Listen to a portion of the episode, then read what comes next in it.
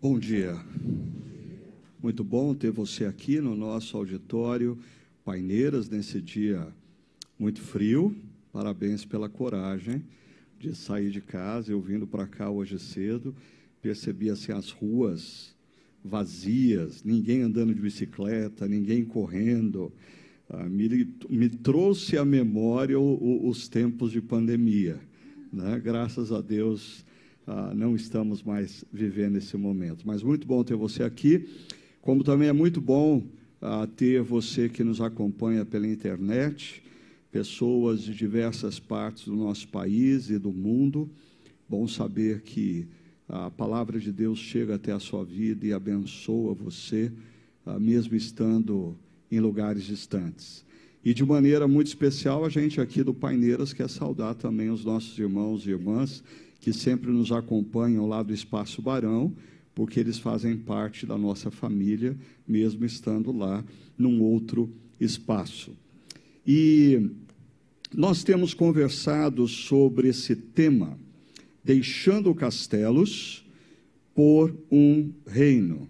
Mas eu estou lembrando agora aqui que antes de eu falar sobre isso, eu tenho que falar de uma outra coisa.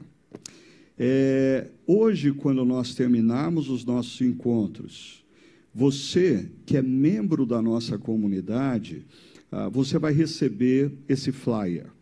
Esse flyer que fala, esse flyer ele é ao mesmo tempo ah, um motivo de celebração, porque é para nos lembrar do que aconteceu na nossa comunidade desde o retorno da pandemia até agora. Nós temos muito o que celebrar mas também compartilhar com vocês os nossos desafios atuais. O que, que nós estamos precisando fazer a partir daqui. Mas eu estou salientando que, assim, esse é um flyer exclusivamente para aqueles que são membros da nossa comunidade e, consequentemente, ah, assumiram o compromisso diante de Deus e diante da comunidade de participarem dos desafios financeiros dessa comunidade. Se você não é membro, está aqui nos acompanhando, nos visitando, e esse flyer por acaso chegar na sua mão, por favor, não se sinta constrangido, apenas aí você pode observar é, como a nossa comunidade lida com seriedade e transparência com esse tópico finanças, ok? Então não esqueça de pegar o seu flyer, você que é membro, ah, quando nós encerrarmos ah, os nossos encontros no dia de hoje. Bom, então retomando aqui a nossa série Deixando Castelos por um Reino, nós temos falado sobre como nós devemos lidar com dádivas e recursos, os mais variados recursos, o tempo, a saúde física, a habilidade física e intelectual, a influência profissional, recursos financeiros, como nós devemos viver na história, fazendo uso dessas dádivas e recursos que vêm de Deus para a construção de um reino, ah, o reino de Deus e não para a construção dos nossos próprios castelos terrenos. Porque, como o próprio termo diz, castelos terrenos ficam. E nós precisamos usar os recursos e as dádivas que Deus nos deu para participarmos de algo que transcende a nossa própria existência, algo que é eterno, o que Deus está fazendo na história, mas repercute na eternidade. E, dentro desse a, a propósito, nós já conversamos sobre dois caminhos possíveis. Babel, que é o caminho da construção do seu próprio castelo, viver para si mesmo, ou Abraão, Gênesis 12, uh, compreender que Deus nos chama para sermos uma bênção a outros. Há uma prática, nós vimos na vida de José a importância da boa gestão dos recursos que Deus nos dá. Ah, antes mesmo de você ser bênção aos que te cercam, você precisa fazer uma boa gestão do tempo, da saúde, dos recursos, da influência, a tudo que Deus tem dado a você. Mas nós vimos também um grande perigo: o perigo de nós nos esquecermos de Deus. À medida que a gente acende economicamente, a gente ascende profissionalmente, a gente começa a depender mais de nós mesmos e nos esquecemos de onde veio todas as bênçãos que nos levou a chegarmos aonde nós nos encontramos. E na última reflexão, falando sobre a vida de Davi, aquele momento em que ele levanta uma grande oferta para a construção do templo, nós ah, conversamos sobre uma consciência. Quando nós olhamos para a história e identificamos a nossa história foi sempre marcada pelo cuidado e pelo amor de Deus para conosco. Ah, quando a gente compreende que ao longo da nossa história, Deus ah, tem sido bom e cuidadoso, não só nos momentos de sucesso, não só nos momentos de palácios, mas também nos momentos de adversidade, nos momentos de deserto. Assim, o nosso coração se move para gratidão e para dependência dele. E a gratidão faz com que a gente use os recursos que Deus tem nos dado para o reino e não para castelos pessoais. Hoje, eu queria conversar com vocês sobre uma atitude. Uma atitude que nós precisamos ter em relação aos nossos recursos, em relação às dádivas que Deus nos dá, principalmente quando nós temos diante de nós uma situação, um desafio, e aos nossos olhos, os nossos recursos são imensamente inferiores ao desafio.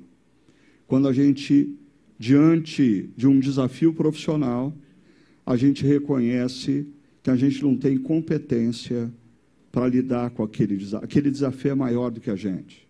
Quando, diante de um endividamento, a gente olha para a conta bancária e a gente chega à conclusão que o que a gente tem não é suficiente para sanar aquele endividamento quando, diante de uma situação que envolve a saúde de um filho, de um pai, de um irmão, nós nos deparamos com uma situação na qual não importa quanto dinheiro você tenha, a totalidade dos seus recursos financeiros não é suficiente para mudar a história daquela situação. O que fazer? Qual a atitude que nós devemos ter quando nós nos deparamos com algo assim. Mas antes, o meu momento, Tia Rosa. Ah, nós terminamos o, a nossa re, última reflexão nesse mapa aqui, aonde você pode perceber ah, como reino, o reino de Israel, enquanto foi um único reino, foi sendo desenvolvido aqui nessa margem mais avermelhada, você tem o período em que Saul foi o rei, depois nessa margem aqui mais lilás, você tem quando ah, Davi foi o rei de Israel, e aí nessa faixa aqui você tem a extensão até onde chegou o reino de Salomão, filho de Davi. Hoje eu quero avançar um pouquinho nesse mapa e conversar com vocês sobre um período no qual o reino foi dividido. E é interessante, o reino basicamente se divide porque o sucessor de Salomão, um jovem chamado Roboão, decide dar ouvidos aos seus conselheiros jovens e não aos conselheiros experientes. E isso leva uma ruptura. E aí, o que nós conhecemos como Israel, na verdade, passa a existir dividido em dois reinos. Dez tribos se unem a Jeroboão e formam o reino do norte. O reino do norte passa a ser chamado de Israel.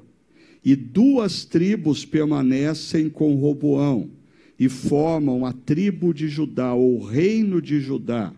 Ah, perceba que mais tarde, os assírios vão invadir, cercar e invadir e destruir Samaria, capital do reino de Israel, em 721. Esse povo que vivia aqui vai passar por um processo de uh, mistura étnica e você nunca mais vai ter, de fato, esse reino aqui. Esse reino aqui ele vai se diluir. Uh, esse é o problema na época de Jesus com os samaritanos.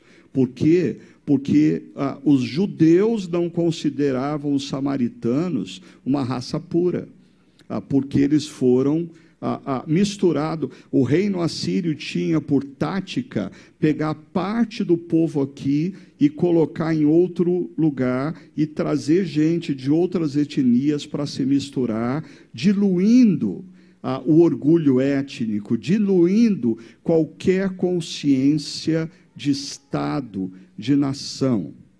Agora, mais tarde, o que vai acontecer também é que o reino babilônico, ele vai cercar Jerusalém, ele vai destruir Jerusalém, ah, e aí os babilônicos eles lidam de uma maneira um pouquinho diferente da maneira dos assírios. Os babilônicos pegam ah, ah, assim a classe nobre, eles pegam os grandes empresários, os jovens acadêmicos promissores, os líderes políticos a, a, a, mais proeminentes e levam para a Babilônia. Ah, e assim o povo, a elite do povo é levada para a Babilônia. 70 anos depois, eles começam a voltar para esse território que nós conhecemos como Judá. A linhagem de Jesus vem de Judá. O povo judeu, no tempo de Jesus, ah, é derivado desse povo do sul.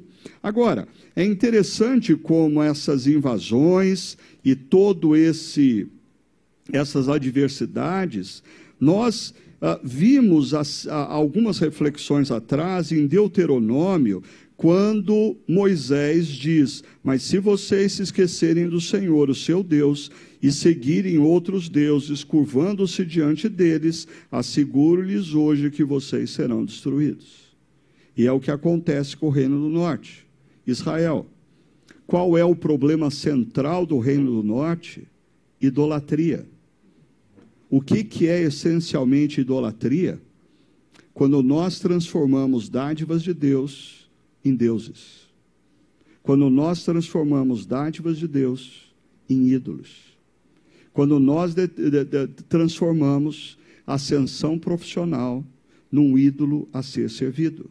Quando nós transformamos filhos, dádivas de Deus, em ídolos.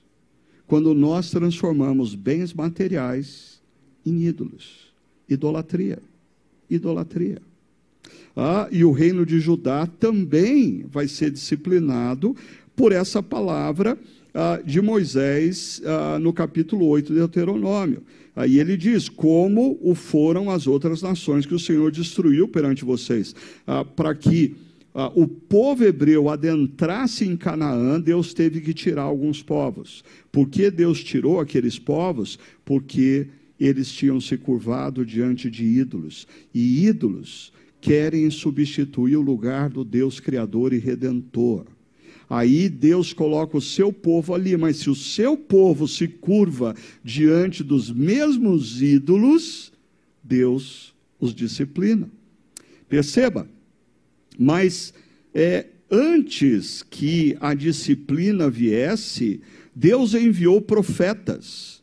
Profetas, tanto a Judá como a Israel, e profetas se vestem de verde, que é assim a cor a do bem, né? a força do bem, chega e alerta o povo de que eles estão se perdendo. Basicamente, o que os profetas fazem é alertar esse povo de que eles estão se desviando do propósito da lei, da lei dada por Moisés. E aqui, de maneira especial, antes que surgissem os profetas que escrevem livros e que nós temos os textos deles, ah, surgiram dois profetas, Elias e Eliseu. Talvez Samuel é uma transição de sacerdote para a figura profética, e ele vem antes de Elias. Mas Elias e Eliseu praticamente exerceram o seu ministério aqui, no reino de Israel. E eu quero contar para vocês uma história de Eliseu, que está registrada lá no segundo livro dos Reis, capítulo 4. E para você ter uma visão geral do que acontece nesse capítulo 4, primeiro, Eliseu vai interagir com uma mulher endividada, propriamente uma mãe endividada, que os seus dois filhos ah, iriam se tornar escravos dos seus devedores.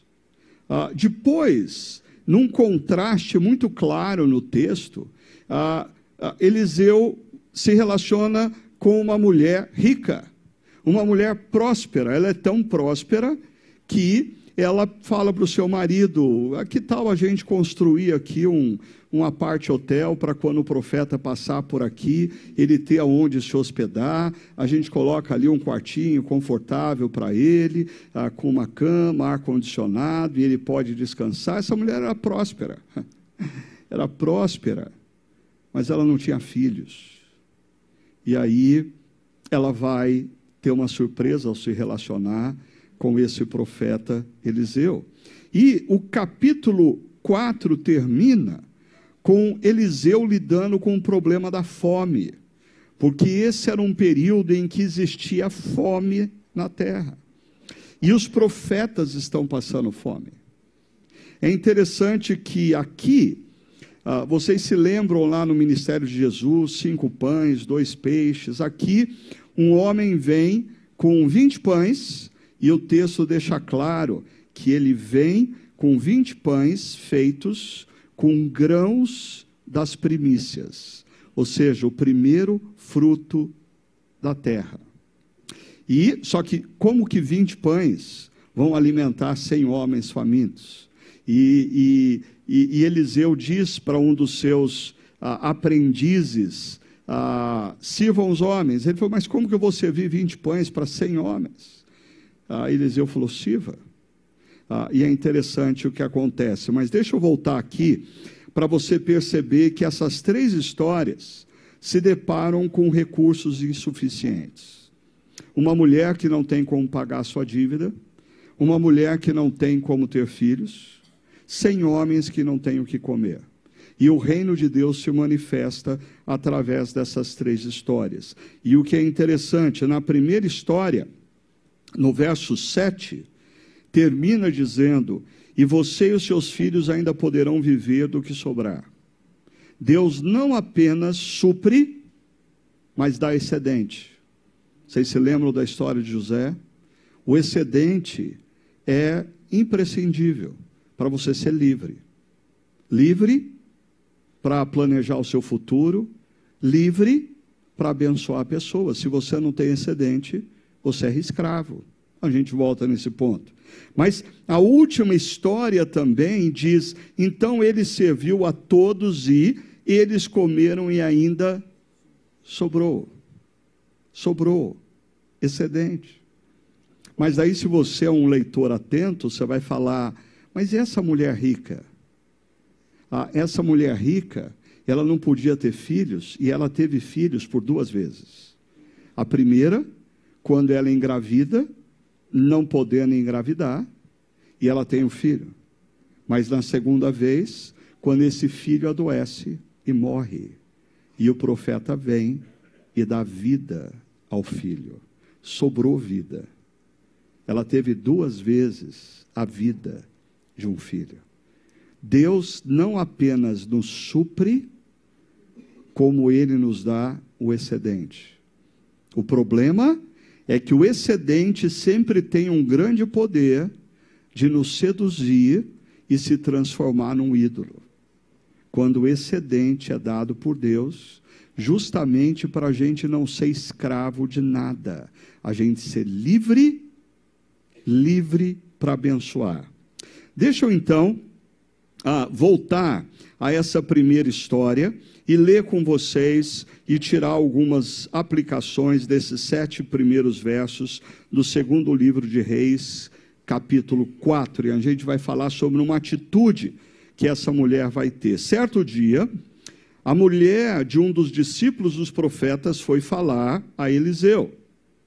E ela diz: Teu servo, meu marido, morreu, e tu sabes que ele temia o Senhor. Mas agora vem um credor que está querendo levar meus dois filhos como escravos. E na antiguidade, nós estamos aqui numa cultura econômica agrária.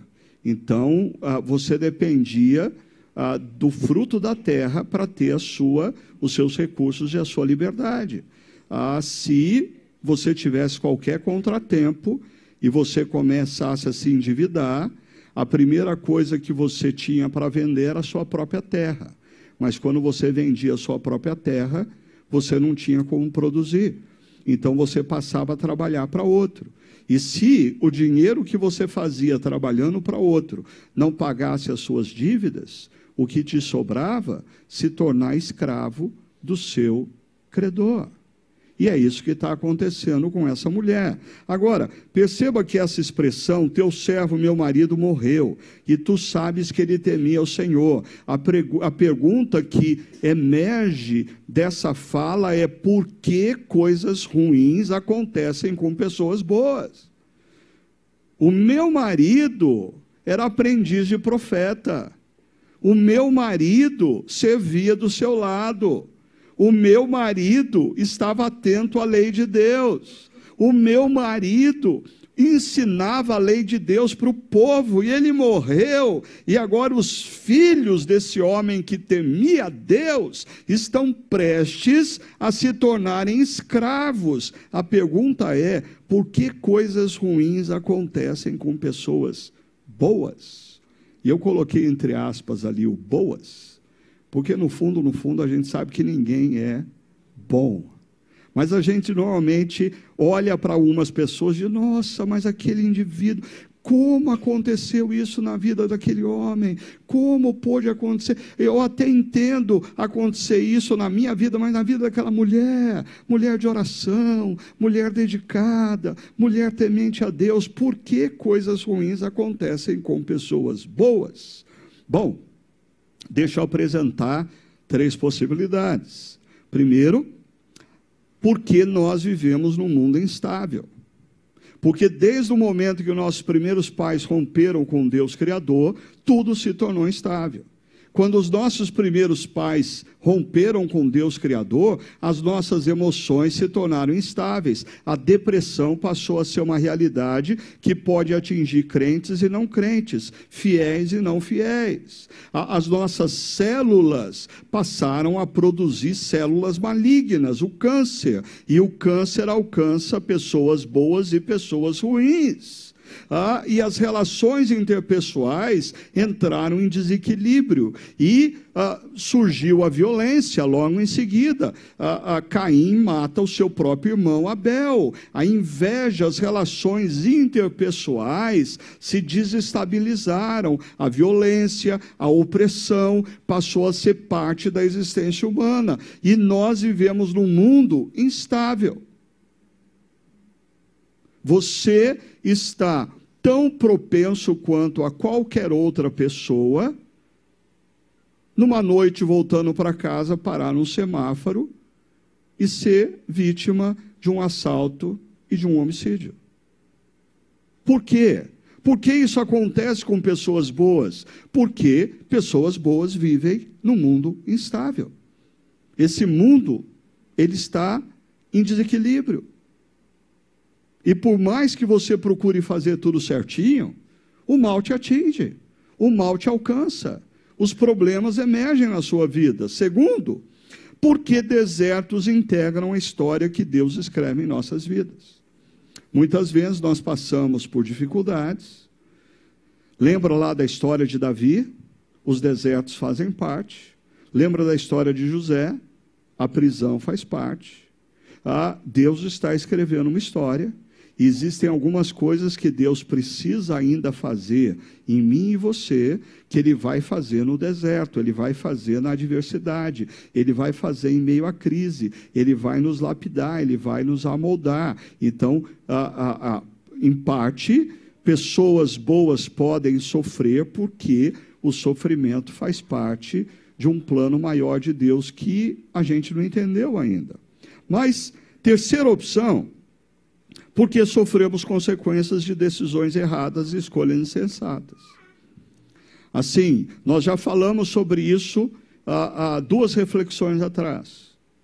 Às vezes nós sofremos, por quê? Porque ao longo da vida a gente fez besteira, a gente fez bobagem a gente tomou decisões erradas. A gente pegou caminhos que a gente não deveria pegar. A gente confiou na nossa própria intuição ao invés de confiar na sabedoria de Deus. A gente achou que a gente era mais esperto do que o Deus Criador e Redentor e hoje a gente sofre as consequências disso. Eu não sei, eu, a, a, a, Bíblia não fala sobre esse profeta que morreu, ou aprendiz de profeta que morreu. Mas eu fico pensando, se ele não era um desses pastores ou pastoras, missionários ou missionárias, que quando você questiona, você tem plano de saúde, ele responde: Não, Deus vai cuidar de mim. Você tem plano de previdência privada? Não, eu confio no cuidado de Deus. Ah, por, por favor, a gente precisa tentar discernir na vida o que é confiança em Deus e o que é irresponsabilidade humana.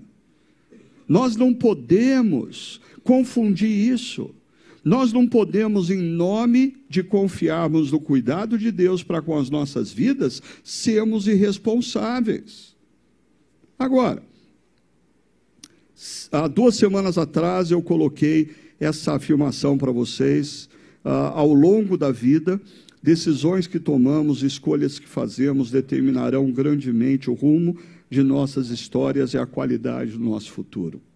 Talvez essa mulher e esses dois filhos estivessem sofrendo porque o marido dela tomou decisões equivocadas, fez escolhas erradas, imprudentes e agora a família sofre. Você conhece histórias assim?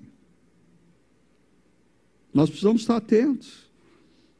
As nossas escolhas e as nossas decisões determinam grandemente a qualidade da nossa vida no futuro.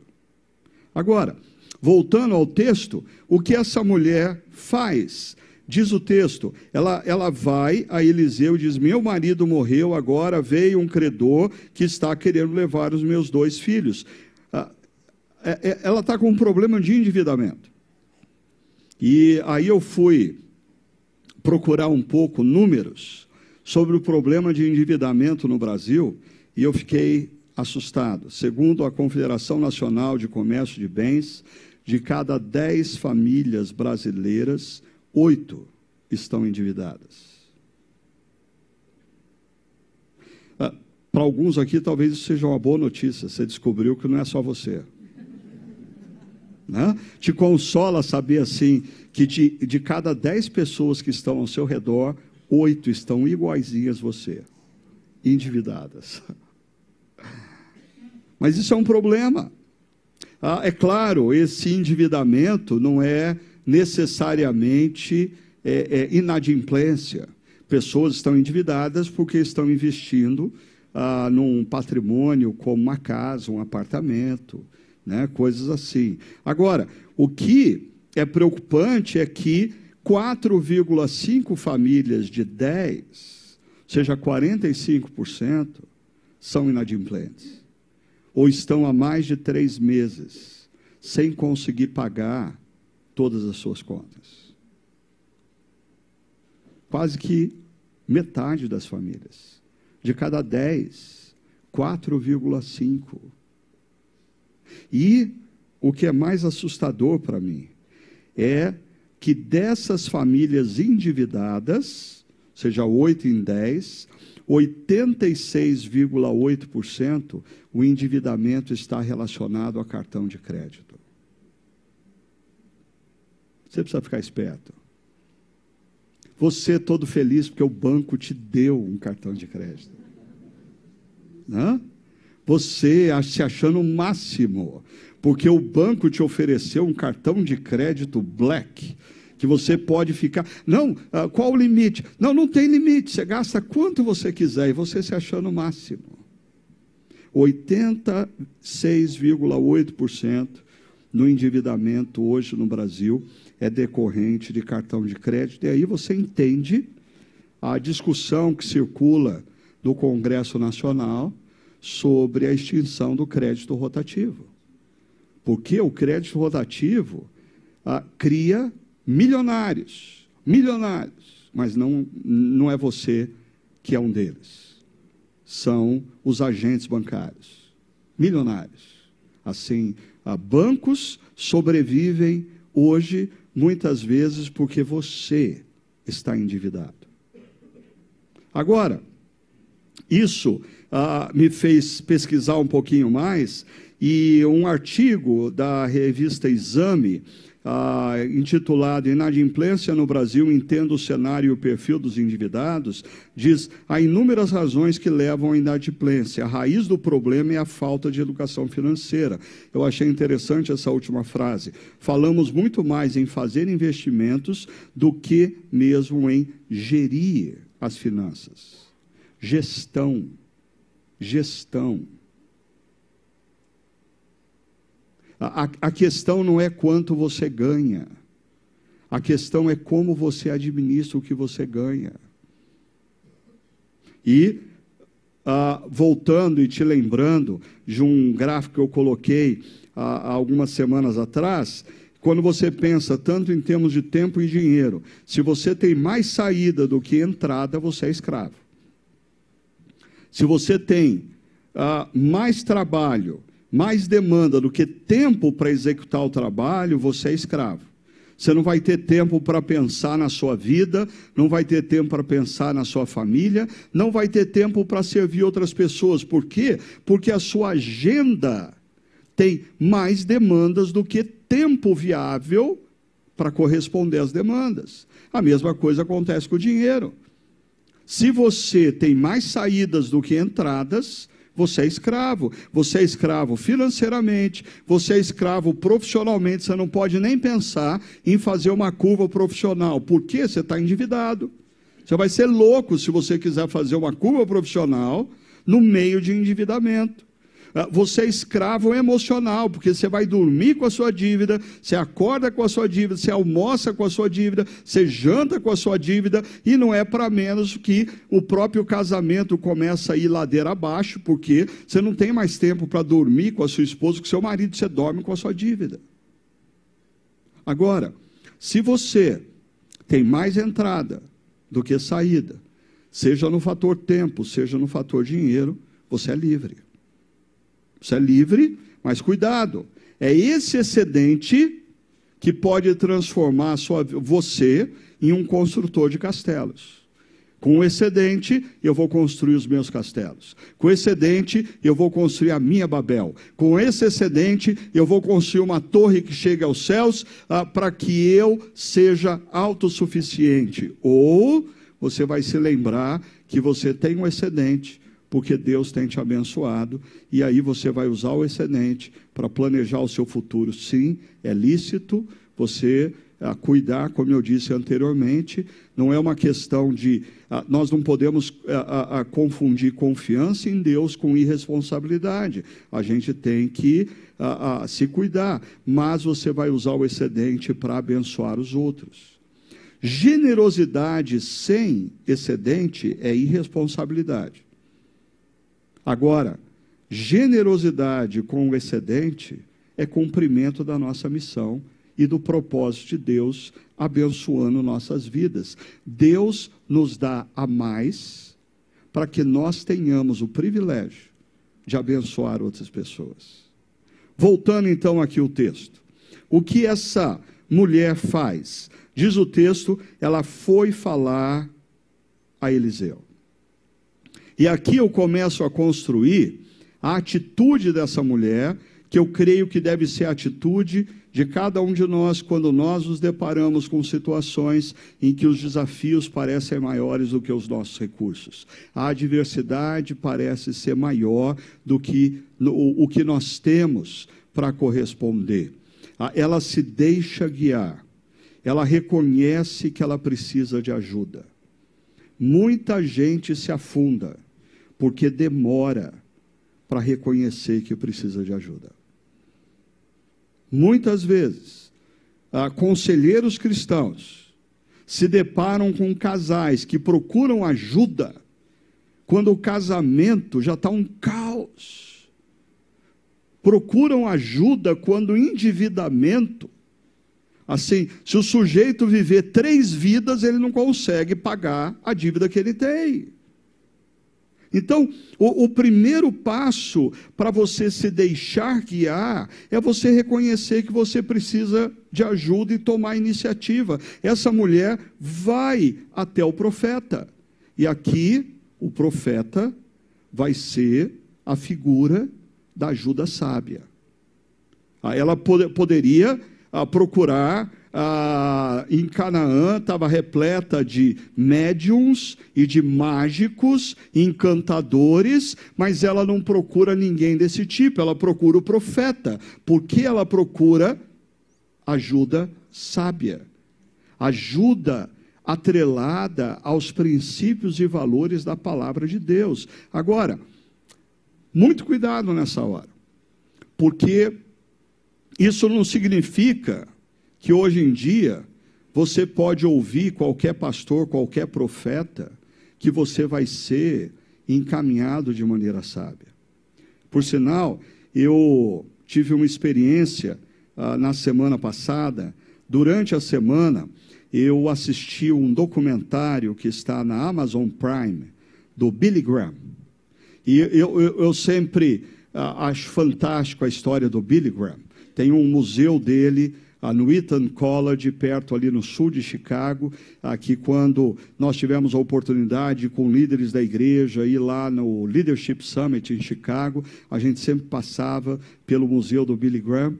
E ah, uma coisa que me surpreende, tem lá a capa de uma revista Time ah, de, da década de 50, ah, Billy Graham na capa, o homem do ano. Ah, mas aí você tem uma outra revista Time, ah, no início do século 21 com Billy Graham na capa. E quando ele tinha oitenta e poucos anos, ele continua ser, continuava sendo respeitado. Ele continuava sendo um homem de integridade. Ah, mas eu assisti esse documentário e aí ah, no domingo uma pessoa aqui da nossa comunidade falou assim: ah, você já viu o, o documentário que tem na Star Plus sobre a Hillsong? Eu falei, não. E aí assim, depois do almoço domingo, eu resolvi é, passar um tempo descansando, assistindo o documentário da Rio Song, quase tive uma congestão. Terrível, terrível. Assim, ah, no epicentro do documentário está a figura desse pastor que foi Pop, uh, Carl Lentz. Mas o, contraste disso aqui, eu, eu, eu, eu, terminei a tarde de domingo passado é, com duas dúvidas inquietantes no meu coração. Por que que jovens pastores, apesar de conhecerem inúmeras histórias de tragédias como essa, continuam insistindo em seguir esse modelo? Esse modelo narcisista, esse modelo idólatra, porque é o modelo do culto à imagem. O sujeito passa mais tempo nas redes sociais do que lendo a Bíblia e orando, sem sombra de dúvida. A, a persona se torna mais importante do que a mensagem. Uma das coisas que, se você tiver a oportunidade de ver, o documentário do Billy Graham, você vai ouvir várias vezes a, a, a, a pessoa que fez o texto do documentário insistindo. Ele sempre entendeu que a mensagem era maior do que ele. A mensagem era maior do que ele. Ele não era maior do que a mensagem. A mensagem era maior do que ele. Esse modelo, a pessoa, o comunicador, o mensageiro se torna maior do que a mensagem. O nome do pregador, quando o nome do pregador se torna mais conhecido do que o nome de Jesus, tem alguma coisa errada. Quando o nome e a marca da igreja se torna mais conhecida do que o evangelho de Cristo, tem alguma coisa errada. Mas eu disse que eu não consigo entender porque, apesar de tragédias como essa estarem se repetindo, jovens pastores continuam seguindo esse modelo narcisista do culto à imagem. Ah, mas eu também não consigo entender como os crentes, pessoas, sabendo dessas tragédias, continuam insistindo em buscar esse modelo. Parece que assim a gente tem uma necessidade de termos pastores e pregadores que não são humanos, mas que são supra-humanos, que são super espirituais. Mas perceba essas tragédias. Perceba essas tragédias. Se você precisa de ajuda sábia, Tome cuidado qual é ou onde é que você vai encontrar essa ajuda. Olha só como se caracteriza essa ajuda sábia. Ah, o profeta diz para ela: Como posso ajudá-la? Ou seja, é, se você ler os textos que antecedem e, e, e posteriores, você vai perceber, a, a, assim, na vida de Eliseu, compaixão pelas pessoas que sofrem. Ele não é um pregador impessoal que você se relaciona só nas redes sociais. Ele é alguém que tem coração, ele é alguém que bate o olho numa pessoa que está sofrendo e diz: Eu preciso ajudar essa pessoa, eu preciso gastar tempo com essa pessoa, eu preciso fazer alguma coisa para ajudar essa pessoa. É assim com essa mulher pobre, é assim com a mulher rica, é assim com os 100 profetas que estão passando fome, é assim ah, no capítulo 5 com Namã, um general sírio que, que, que está tomado pela lepra. Mas ah, outra coisa surpreendente para mim. Ele diz: O que você tem em casa? Ajuda sábia. Ah, deixa eu te dar uma dica. Sábios, eles, eles não dão conselho de bate-pronto. Eles trazem perguntas. As perguntas te ajudam mais do que respostas prontas. Cinco passos para o seu casamento feliz. Dez passos para o seu sucesso, para o seu, a, a, a, sua profissão bombar. Ah, olha só, é, é, é, me perdoe a maneira como eu formulei a frase, mas é, foi proposital. Ah, Eliseu quase que diz para a mulher: Como posso ajudar você a ajudar você? Como posso ajudar você a ajudar você? É, é capacitador. Ah, não, não, não torna a pessoa refém do profeta. O profeta capacita a pessoa para ela resolver os seus problemas. Para mim, essa é uma marca do que nós devemos procurar quando buscamos uma igreja, quando buscamos ensinamentos sábios. Primeiro, a centralidade na palavra. Segundo, precisa tá, você precisa sentir compaixão, ou seja, a pessoa ama mais pessoas do que o perfil dela nas redes sociais. A pessoa ama mais pessoas do que livros.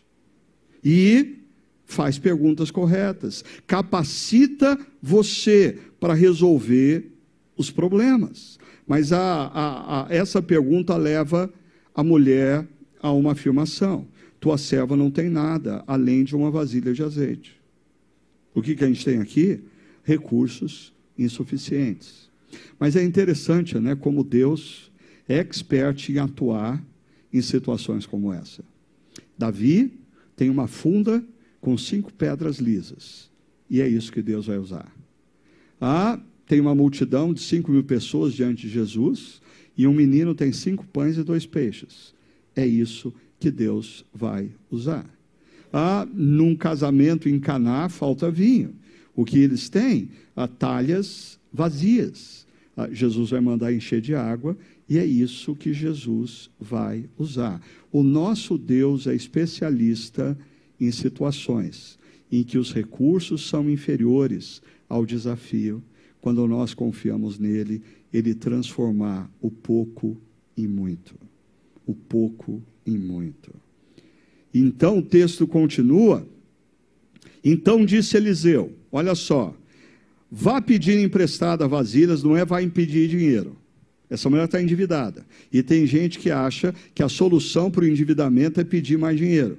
Não, já, o, o, o, profeta não manda ela pedir dinheiro emprestado, manda pedir vasilhas emprestadas e você vai entender por quê. A todos os vizinhos, mas peça muitas. Ah, eu acho interessante essa ênfase, ou seja, coloque empenho nesse negócio. Quando você está passando por uma situação difícil, você não pode ter o mesmo nível de empenho de quando está tudo tranquilo. Quando você está endividado, você não pode lidar com a vida com a mesma tranquilidade que você lidava quando não estava endividado. Quando você está desempregado, você não pode ter a mesma postura de ficar esperando que alguém ache no LinkedIn uh, o seu perfil. Você precisa botar empenho. Em momentos em que a gente está passando por dificuldades, dificuldades, nós precisamos nos empenhar mais do que em momentos normais. Depois, entre em casa com seus filhos e feche a porta, porque o que vai acontecer ah, é, é, é, é para acontecer dentro de casa. Derrame aqui daquele azeite em cada vasilha e vá separando o que você tem, o que você for enchendo. Seis verbos. E quando você para para pensar o que representa o número 6 na Bíblia ou na cultura hebraica. Duas coisas. O número 6 representa a imperfeição. A imperfeição. Ou seja, a, o, o número 7 é a perfeição. O 6 é a imperfeição. É a tentativa de ser perfeito, mas ainda ser imperfeito. Mas o número 6 também representa o trabalho humano. Seis dias trabalharás. O que o profeta está dizendo para ela é: você vai ter que fazer a sua parte. Você vai ter que fazer a sua parte. E, mais uma coisa ele está dizendo para ela: você fazer a sua parte não vai ser suficiente. Você vai ter que fazer a sua parte. E você fazendo a sua parte, ainda assim, não vai ser suficiente. Mas aí entra a obediência, porque olha só o que essa mulher faz. Depois disso, ela foi embora, fechou-se em casa com seus filhos e começou a encher as vasilhas. Em outras palavras, numa versão resumida ah, dos seis verbos, aqui nós temos três verbos, ela está obedecendo o que o profeta disse. Eu, na sexta-feira, eu fui até São Paulo ah, e gastei a manhã atendendo um casal e uma pessoa ah, que têm vínculos com a nossa comunidade, mas moram lá. E aí, quando eu encontrei com a Sônia à tarde, ela me disse: Ah, como é que foi a conversa lá com o casal? Eu disse, querida, ah, como seria bom se todas as pessoas que eu aconselho fossem com aqueles, aquele casal. Ah, eles são tão ensináveis, eles são tão fáceis de dizer: é verdade, a gente está fazendo uma besteira, a gente tem que mudar, é verdade, o que a gente fez não está certo. Assim, em, em, num determinado momento eu, eu, eu falei ah, para o marido: ah, o que você falou foi uma tremenda besteira. Você precisa pedir perdão para ela. Ele não esperou chegar em casa para pedir perdão, ele virou para a esposa e disse: Você me perdoa por eu ter dito isso? Uau!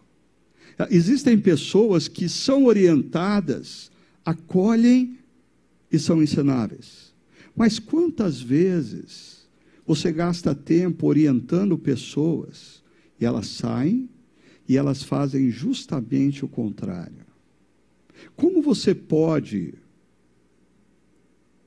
ter a esperança de que Deus haja na sua vida se você insiste em confiar no seu próprio entendimento e no seu próprio caminho, se você está num momento que você precisa contar com o sobrenatural, por mais que você faça, não vai ser suficiente. Então está na hora de você parar de agir como você pensa e como você quer, e você precisa se render a agir como Deus quer que você haja, a partir dos valores dele. E aí vem o milagre. É interessante que, nesse texto, assim, o profeta poderia ter dito para ela: volta para casa e você vai encontrar ah, milhares de vasilhas de azeite dentro da sua casa. Se o profeta tem poder para fazer um milagre, ele poderia fazer isso, mas ele primeiro diz: você volta para casa, você se empenha em conseguir vasilhas emprestadas, você tem o trabalho de derramar as, a vasilha por vasilha de azeite e o milagre vai acontecer. Jesus ah, diz para dez leprosos: vão e se apresentem ao sacerdote. E no caminho, porque a gente não, às vezes não entende alguns textos, por que, que um leproso ia se apresentar ao sacerdote leproso? Não faz sentido. Mas eles confiaram na palavra de Jesus e no caminho, na medida que eles obedecem, eles são curados. Jesus fala para o cego: vai, lava os seus olhos em tal poço. E quando ele vai e lava, ele é curado. Ah, é interessante como a gente, a, a gente vive numa cultura tão consumista que a gente quer que Deus faça milagre na nossa vida sem a gente fazer nada. A gente quer milagre, ah, é, é, mas, mas essa a, a nossa sociedade é assim: a gente quer paz sem ter que trabalhar com as nossas emoções. Então a gente toma antidepressivo. A, a gente quer emagrecer sem fazer exercício físico. Então a gente toma medicação. Ah, Deus, eu preciso que o Senhor faça alguma coisa. Mas, por favor, Deus, faça alguma coisa que não dependa nada de mim. Faça alguma coisa que eu não tenha que fazer nada para salvar o meu casamento. Faça alguma coisa que eu não tenha que fazer, que eu não tenha que deixar de ir nos restaurantes toda semana para reduzir o meu endividamento. Que, eu, que eu não, tenha, não, não tenha que a, a, reduzir o número de viagens, a, de férias, para resolver esse problema de endividamento. A gente quer milagre sem pagar o preço. E esse texto nos fala de um milagre que acontece a partir da obediência. E eu acho fantástico essa, esse verso 6. Quando todas as vasilhas estavam cheias, ela disse a um dos filhos: Traga-me mais uma. Mas ele respondeu: Já acabaram. E quando ele responde que já acabou, o azeite parou de correr. Ah, essa frase sempre me faz pensar o seguinte: quantas vasilhas poderiam ser cheias com azeite? Quantas ela se empenhasse em ter? O azeite cessou quando a última vasilha que ela conseguiu emprestada foi cheia. Percebe como às vezes a gente vive uma relação com Deus, ah, não de dependência, é diferente. É, é uma relação de conformismo, de assim, Deus faz a obra sem eu ter que fazer força, sem eu ter que mudar em nada a minha vida, sem eu ter que alterar o meu estilo de vida, sem eu ter que pedir perdão para minha esposa ou para o meu marido. Faz a obra, Senhor. E aí é bom ir nessas igrejas mágicas, aonde no louvorzão você se arrepia, e no final o pastor faz aquela oração que faz todo mundo chorar, dizendo: Em nome de Jesus eu decreto que esse casamento está resolvido, que esse endividamento é coisa do passado. Eu decreto, como coisa que ele é alguma coisa para decretar. É isso que a gente procura. O profeta diz para essa mulher: Eu vou te dar sabedoria, mas você vai ter que agir a partir da sabedoria. E ela foi e contou tudo ao homem de Deus. Uh, que lhe disse, antes de da gente ir para o que ele diz, deixa eu só chamar a atenção disso. Eu acho interessante essa coisa de que o milagre aconteceu e ela percorreu todo o trajeto de volta para contar para o profeta. Isso é uma espécie de reconhecimento da parte dela, de que assim, foi Deus quem fez, foi Deus quem agiu. E, e, e é uma expressão de gratidão.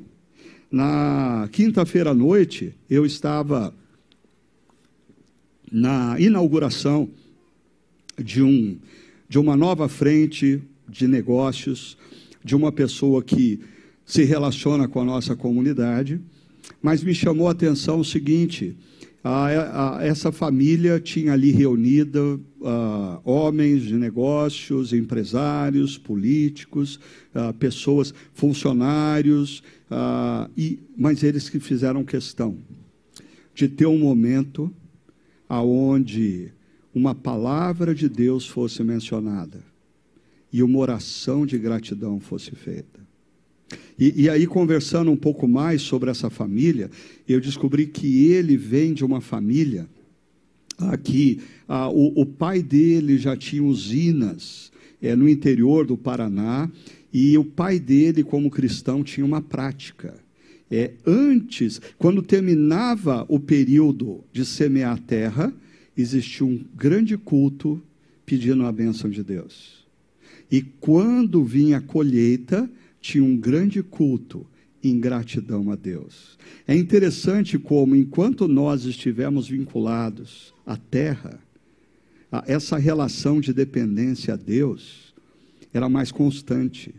Agora que o nosso trabalho é tecnológico, o nosso trabalho é intelectual, o nosso trabalho é no mercado financeiro, quem me dá o dinheiro é a aplicação financeira que eu fiz. Quem me dá o dinheiro é o número de vendas que eu. A, a gente perdeu essa capacidade de parar e falar: eu preciso agradecer.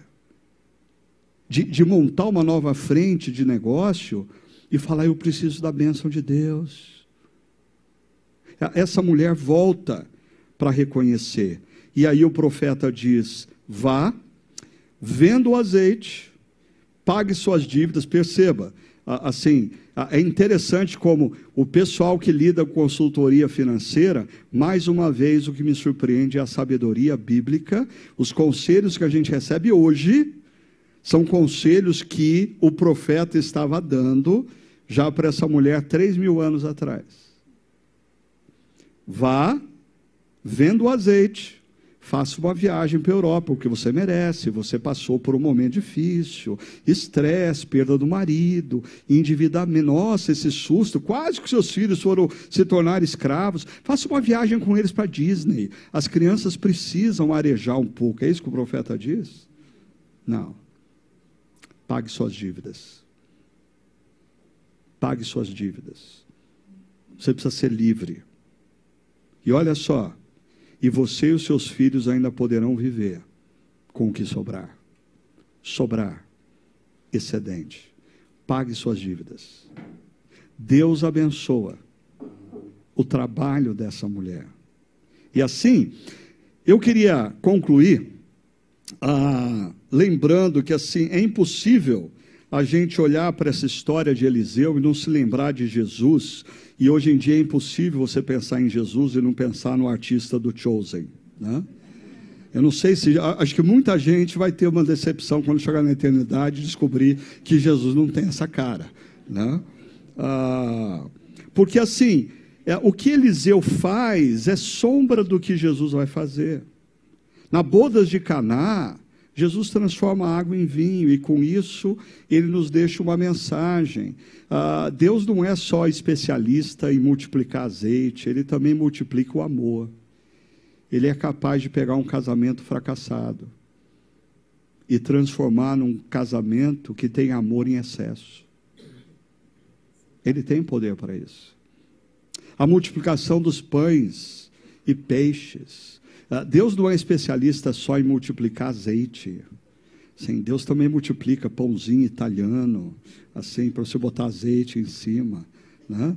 com uma tilápiazinha, a bem temperada. Assim, Deus supre as nossas necessidades. A cura do cego, como eu falei, ah, parece que esse episódio ele reflete essa coisa de que milagres acontecem quando você decide obedecer.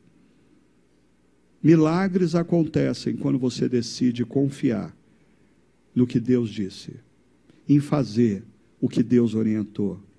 Mas também, essa história, a mulher voltar ao profeta, me lembra da história da cura dos dez leprosos. Dez foram curados. Quantos retornaram? Um. Quando a gente está passando por um apuros, a gente corre para Deus. Quando tudo está bem, a gente se esquece de Deus. E aí, quando a gente se esquece de Deus, às vezes vem apuros para que a gente volte a se lembrar de Deus.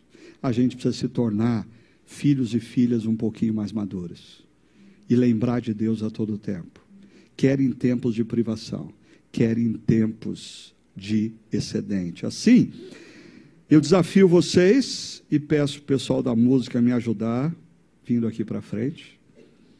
Primeiro, reconheça a sua necessidade e busque por ajuda. Assim, é, não, não espera a coisa se tornar caótica, seja na vida financeira, seja na vida conjugal, seja na sua saúde física. Reconheça e tome a iniciativa, busque ajuda. Segundo, escute a orientação de Deus e confie nos seus caminhos. Assim, para de achar que você sabe mais do que o Deus Criador. Para de achar que você sabe mais do que o Deus Redentor. Se renda aos princípios e valores dele. Se renda à encarnação de quem ele é, Jesus. E terceiro, exercite a gratidão. Seja um filho, uma filha que busca ajuda, recebe graça, expressa gratidão. Recebe ajuda, o milagre acontece, mas não se perde. Volta para agradecer. Que Deus abençoe a sua caminhada e faça dessa última canção o desafio de seja qual for o seu momento, você confiar em Deus. Confiar em Deus e confiar no agir de Deus. E vou fazer um último pedido a você. Não sai antes da bênção, não. Você precisa da bênção. Eu preciso da bênção.